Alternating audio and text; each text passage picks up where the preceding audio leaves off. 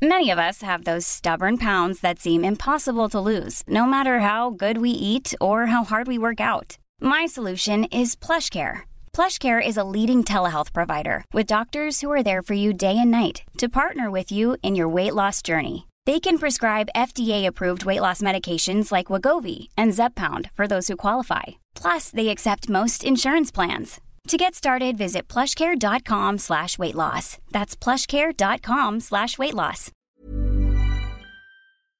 Hola, soy Ana Riga. Desde hace tiempo estoy descubriendo y compartiendo una vida sana. Yo creo que para transformar tu vida basta con que comprendas que el cambio está en cambiar algo pequeñito que hagas diario. Así, poco a poquito es como se logra la creación de hábitos. Es como se logra sanar. Aderezo presenta Come limpio. Hola, bienvenidos a Podcast OEM. Yo soy Marta Ramos y estaba haciendo mis propósitos para este 2020. ¿Qué dieta iba yo a seguir? ¿Qué tanto ejercicio iba yo a hacer? Y la verdad es que solo tenía que sacar los propósitos del año pasado y el antepasado y el anterior a ese, porque siempre son los mismos. Me resultó terriblemente frustrante. Entonces recordé a una health coach que me atendió hace un par de años que me dijo que el asunto no es ni de propósitos ni de metas, es de sanación. Así es que la invitamos a platicar con nosotros. ¿De qué se tratan los propósitos? ¿Cuál es la dieta ideal? ¿Qué sirve y qué no sirve? ¿Todo está en la panza o todo está en la cabeza? Por eso a partir de hoy tendremos estas pláticas regulares con Ana Riga y que nos explique exactamente dónde estamos parados y hacia dónde tenemos que caminar. Ana, me da mucho gusto que estés aquí con nosotros porque la verdad es que te necesitamos. Han de saber eh, todos en esta primera edición que tenemos empezando el año que Ana y yo nos conocimos cuando yo ya no sabía qué hacer porque ya había yo probado todas las dietas que existen en el planeta y de todas regresaba y estaba yo harta.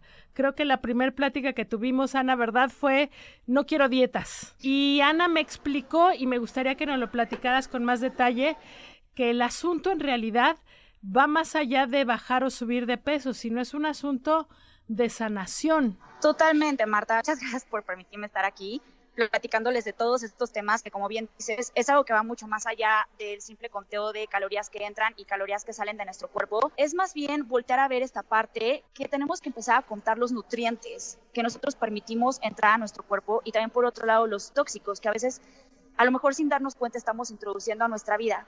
Entonces, a medida que nosotros empecemos a procurar mucho más la calidad de alimentación, y cuando digo alimentación, no nada más me refiero a lo que entra por medio de bocados, por nuestra boca, sino también de qué nos alimentamos mentalmente, de qué nos alimentamos espiritualmente y de quiénes nos alimentamos socialmente, buscando que todo esto sea de alta calidad, en automático empieza nuestra sanación, porque cuando hablamos de sanación y cuando vemos de salud, no es nada más una salud corporal y salud física tal cual, sino todo lo que nos construye a nosotros como seres humanos, que pues al final somos seres psicobiológicos sociales, ¿no? O sea, con todas estas dimensiones que nos conforman y que para alcanzar nuestro potencial tenemos que aprender a explotar todas ellas de manera pues adecuada. Yo creo que empezar el año es un buen pretexto para eso.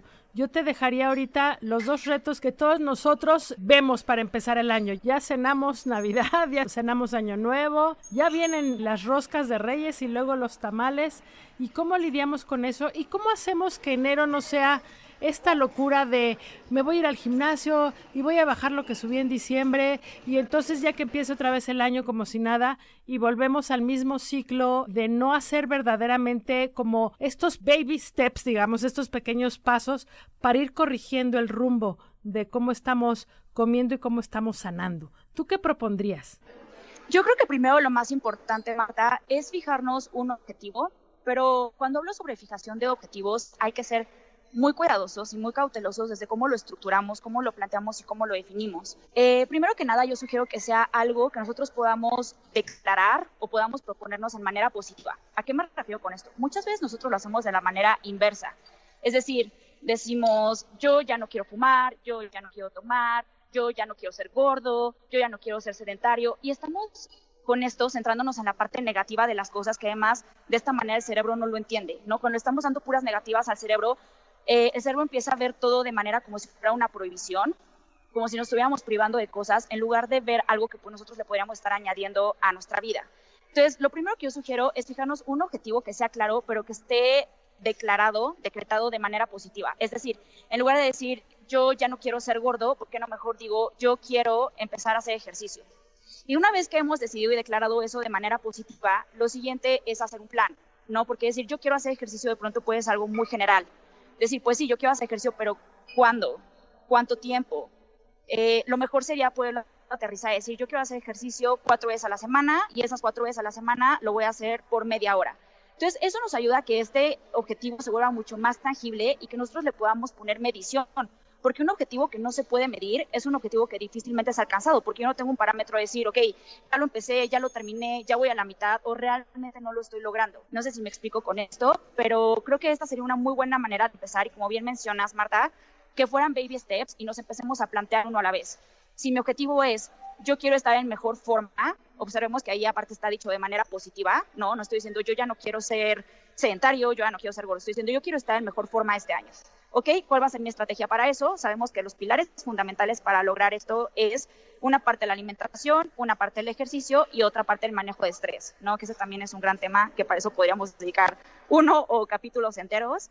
Eh, pero decir, ok, en la alimentación, ¿qué voy a decidir? En la alimentación voy a decidir añadir más frutas y verduras. Aquí de nuevo va de manera positiva. Yo no estoy diciendo voy a dejar las donas, voy a dejar el refresco, sino ¿qué voy a añadir? ¿Qué es lo que quiero tener más en mi vida? Y lo del ejercicio, ¿no? O sea, decir, yo que yo voy a agregar esta media hora por cuatro veces a la semana. Y entonces así realmente nosotros podemos ir midiéndolo, podemos irlo aterrizando y podemos incluso poner fecha, ¿no? Que es otra parte importante, decir, ok, para este mes, o sea, antes de que se acabe enero, yo quiero tener ya estos objetivos bien alcanzados y de ahí apuntar y ver cómo lo voy a ir haciendo cada vez más ambicioso, pero ambicioso significa que a la vez también sea lograble y medible. Digamos, no es yo voy a tener como meta bajar 5 kilos, sino yo voy a tener como objetivo hacer ejercicio y lo demás se va dando. Sí, exacto, porque en torno a todo eso, tú vas viendo qué añadir a tu estrategia. O sea, lo que te decía, todo es multifactorial, todo se va componiendo de distintas áreas y entonces decir, ok, si yo quiero bajar esos 5 kilos, ok, ¿cómo lo voy a yo a desmenuzar en estos baby steps que decíamos o en estos micro objetivos? Porque para yo quiero bajar 5 kilos es como, uy, de pronto puede sonar esta parte que yo mencionaba muy ambiciosa, decir, pues sí, pero 5 kilos igual ya está para mí misma, que yo me lo estoy declarando y lo estoy diciendo, puede sonar de pronto como muy inalcanzable. En cambio, decir, voy a salir a caminar diario media hora o me voy a nadar diario una hora, es algo que se puede volver mucho más medible y aterrizarlo mucho más que la subjetividad de voy a bajar 5 kilos, quién sabe de aquí a cuándo, y luego no sé cómo lo voy a hacer. Entonces, siempre mucho mejor trazarlo con estos microobjetivos. Y este rollo que hacemos mucho de alcanzar las buenas cosas, digamos, lo que está en la lista de los buenos deseos, siempre tiene que ser un sacrificio como, qué bárbaro, cómo comí en Navidad. Entonces, ¿sabes qué? Ahora en, en la rosca de Reyes ya no voy a comer rosca o no me voy a echar un atole. Y entonces como que yo sienta que estoy más, más que llegando a objetivos, expiando culpas. Eso tampoco sirve de mucho, ¿no? Claro, Marta, y esto es algo muy fuerte porque es algo que suele suceder muchísimo, eh, que nosotros vemos la comida o como un premio o como un castigo. Sucede mucho más, sobre todo nosotras como mujeres, ¿no? O sea, que decimos, ok, ya tengo que estar en forma, tengo que llegar a mi peso ideal. Entonces, para mí, la comida se empieza a volver un tema, un martirio, ¿no? Más que como un castigo, más bien un martirio, donde la comida de pronto hasta se puede volver mi enemiga, ¿no? Donde yo digo, a ver, comer un chocolate es mi enemigo porque voy a engordar, disfrutar de esa dona es mi enemigo porque voy a engordar ningún alimento per se, Marta, ni siquiera todos estos que son, digamos, como nuestros eh, gustos culposos, por decirlo de alguna manera, que todos tenemos alguno, en mi caso es el helado, por ejemplo, ninguno es malo por sí mismo. Lo que tenemos que volver a ver son los hábitos, los hábitos que estamos construyendo. ¿A qué me refiero con hábitos? Los hábitos son estas cosas que nosotros hacemos en el día al día o bastante seguido, que van estableciendo y definiendo cuál es nuestro estilo de vida. Si yo logro sostener un estilo de vida que sea sano, donde de nuevo yo incluyo una actividad física, donde yo como frutas y verduras, donde yo mantengo mi cuerpo hidratado, donde yo como proteína de buena calidad, grasas de las buenas, y de pronto el fin de semana o cuando viene la rosca de reyes en este caso o la tamaliza, yo me quiero comer un pedazo de rosca y un tamal, no va a pasar absolutamente nada. Tenemos que aprender que estos alimentos no son el enemigo, y que el problema no viene cuando yo lo como ocasionalmente, sino el problema viene cuando yo lo hago un hábito, ¿no? O sea, no es lo mismo comerme un tamal el día de la Candelaria a yo todos los miércoles y sábados desayuno tres tamales. Aquí es donde también hay que cuidar mucho esta cantidad y de nuevo, voltear a ver esta parte que yo mencionaba en un principio, decir, ¿cómo estoy yo procurando a mi cuerpo? ¿En qué alimentos, más que contar las calorías, en qué alimentos yo, yo cuento los nutrientes? Entonces, si yo entiendo esto, yo puedo entender que un tamal no necesariamente es lo más nutritivo. Vaya, o sea, ¿qué me refiero con esto? No es lo que me va a estar aportando mayor cantidad de minerales, no, es lo que me va a estar aportando mayor cantidad de vitaminas. Sin embargo, sí lo puedo tener como este gusto que va a ser de vez en cuando.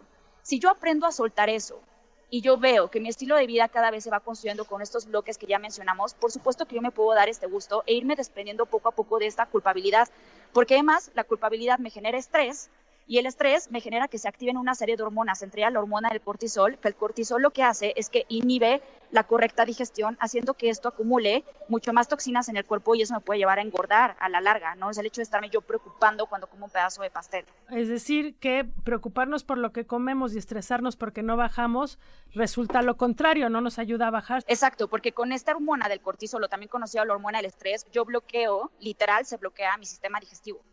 Entonces se bloquea mi sistema digestivo, yo no digiero y yo tampoco elimino las toxinas que no le sirven a mi cuerpo y pues me sale contraproducente.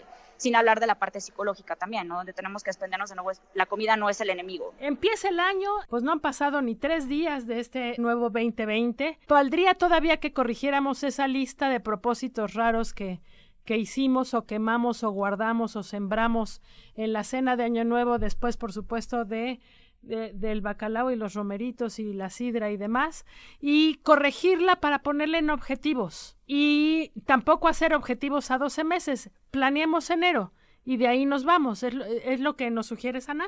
Completamente, la acabas de dar a clavo. Son de nuevo estos microobjetivos que yo me voy planteando en el mes al mes. ¿Por qué? Porque si yo me empiezo a plantear, así se me planteo objetivos muy ambiciosos como el tema de los 5 kilos y yo no le pongo fecha de duración, es como cuando estamos en un trabajo, ¿no? Que a ti te dan la fecha de entrega. Tú no puedes decir, ah, yo traigo un super proyecto de mercadotecnia y pues ahí está, ¿no? Mi proyectazo.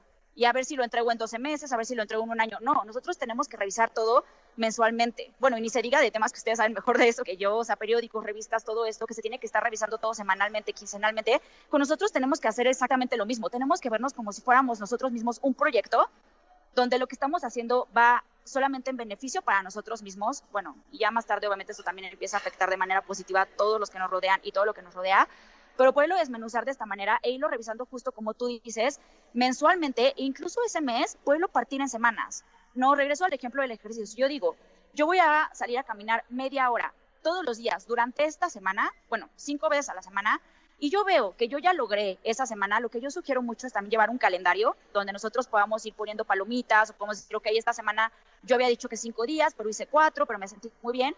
A la siguiente semana, entonces me voy a poner otro reto, que aquí es cuando digo, tiene que ser ambicioso, sí, pero aterrizable. No voy a pasar de haber corrido media hora todos los días, cinco veces a la semana, de pronto decir, no, pues ahora voy a hacer tres horas al día de ejercicio, porque difícilmente lo voy a lograr, eso me va a frustrar y eso me va a empezar a llevar a que yo empiece a dejar mis actividades, decir, no, no lo logré, otra vez lo mismo, na, na, na, y empieza el pequeño autosaboteador. A que si yo digo, bueno, ya hice media hora, ahora le voy a subir cinco minutos. En lugar de que sean 30 minutos trotando, ahora van a ser 35 minutos. O en lugar de que sean cuatro o cinco días a la semana, ahora lo voy a hacer todos los días a la semana. Y así, semanalmente, semanalmente se va haciendo la revisión, hasta que a lo mejor yo ya llevo dos meses así y de pronto me doy cuenta de que ya para mí el ejercicio se hizo un hábito. ¿Pero por qué? Porque lo fui midiendo, lo fui alcanzando y me fui felicitando por estos logros, eh, pues no cada seis meses, ni mucho menos una vez al año, sino semana con semana. Valga decir que hay un montón de aplicaciones ya que para caminar este, te llevan verdaderamente al ritmo que tú quieres y puedes, ¿no?